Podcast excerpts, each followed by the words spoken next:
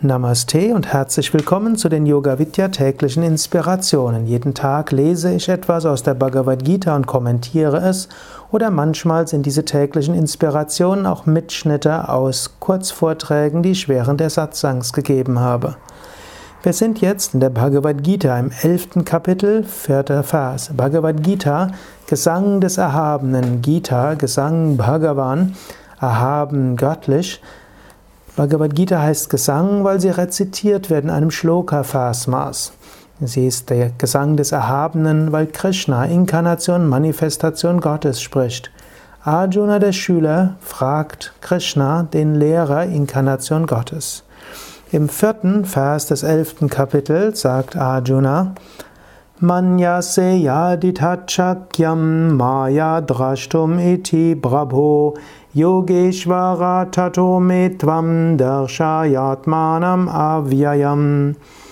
Wenn du, o Herr, der Ansicht bist, dass es für mich möglich ist, es zu sehen, zeige mir, o Herr der Yogis, dein unvergängliches Selbst. Arjuna drückt die tiefe Sehnsucht eines Aspiranten aus. Ja, ich möchte Gott sehen. Ich möchte Gott als das höchste Selbst sehen. Ich möchte Gott in seinem höchsten Aspekt sehen.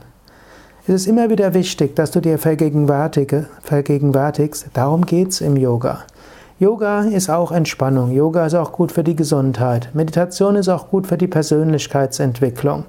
Ja, es ist gut, sich selbst besser kennenzulernen, seine Kräfte zu entfalten.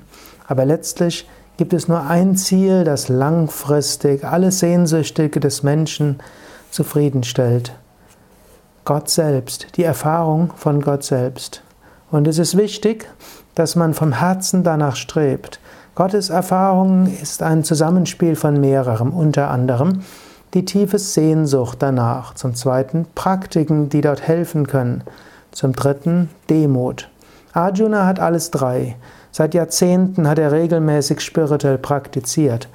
Er hat diese große Sehnsucht nach Gott und er wird jetzt die Gnade von Krishna erfahren.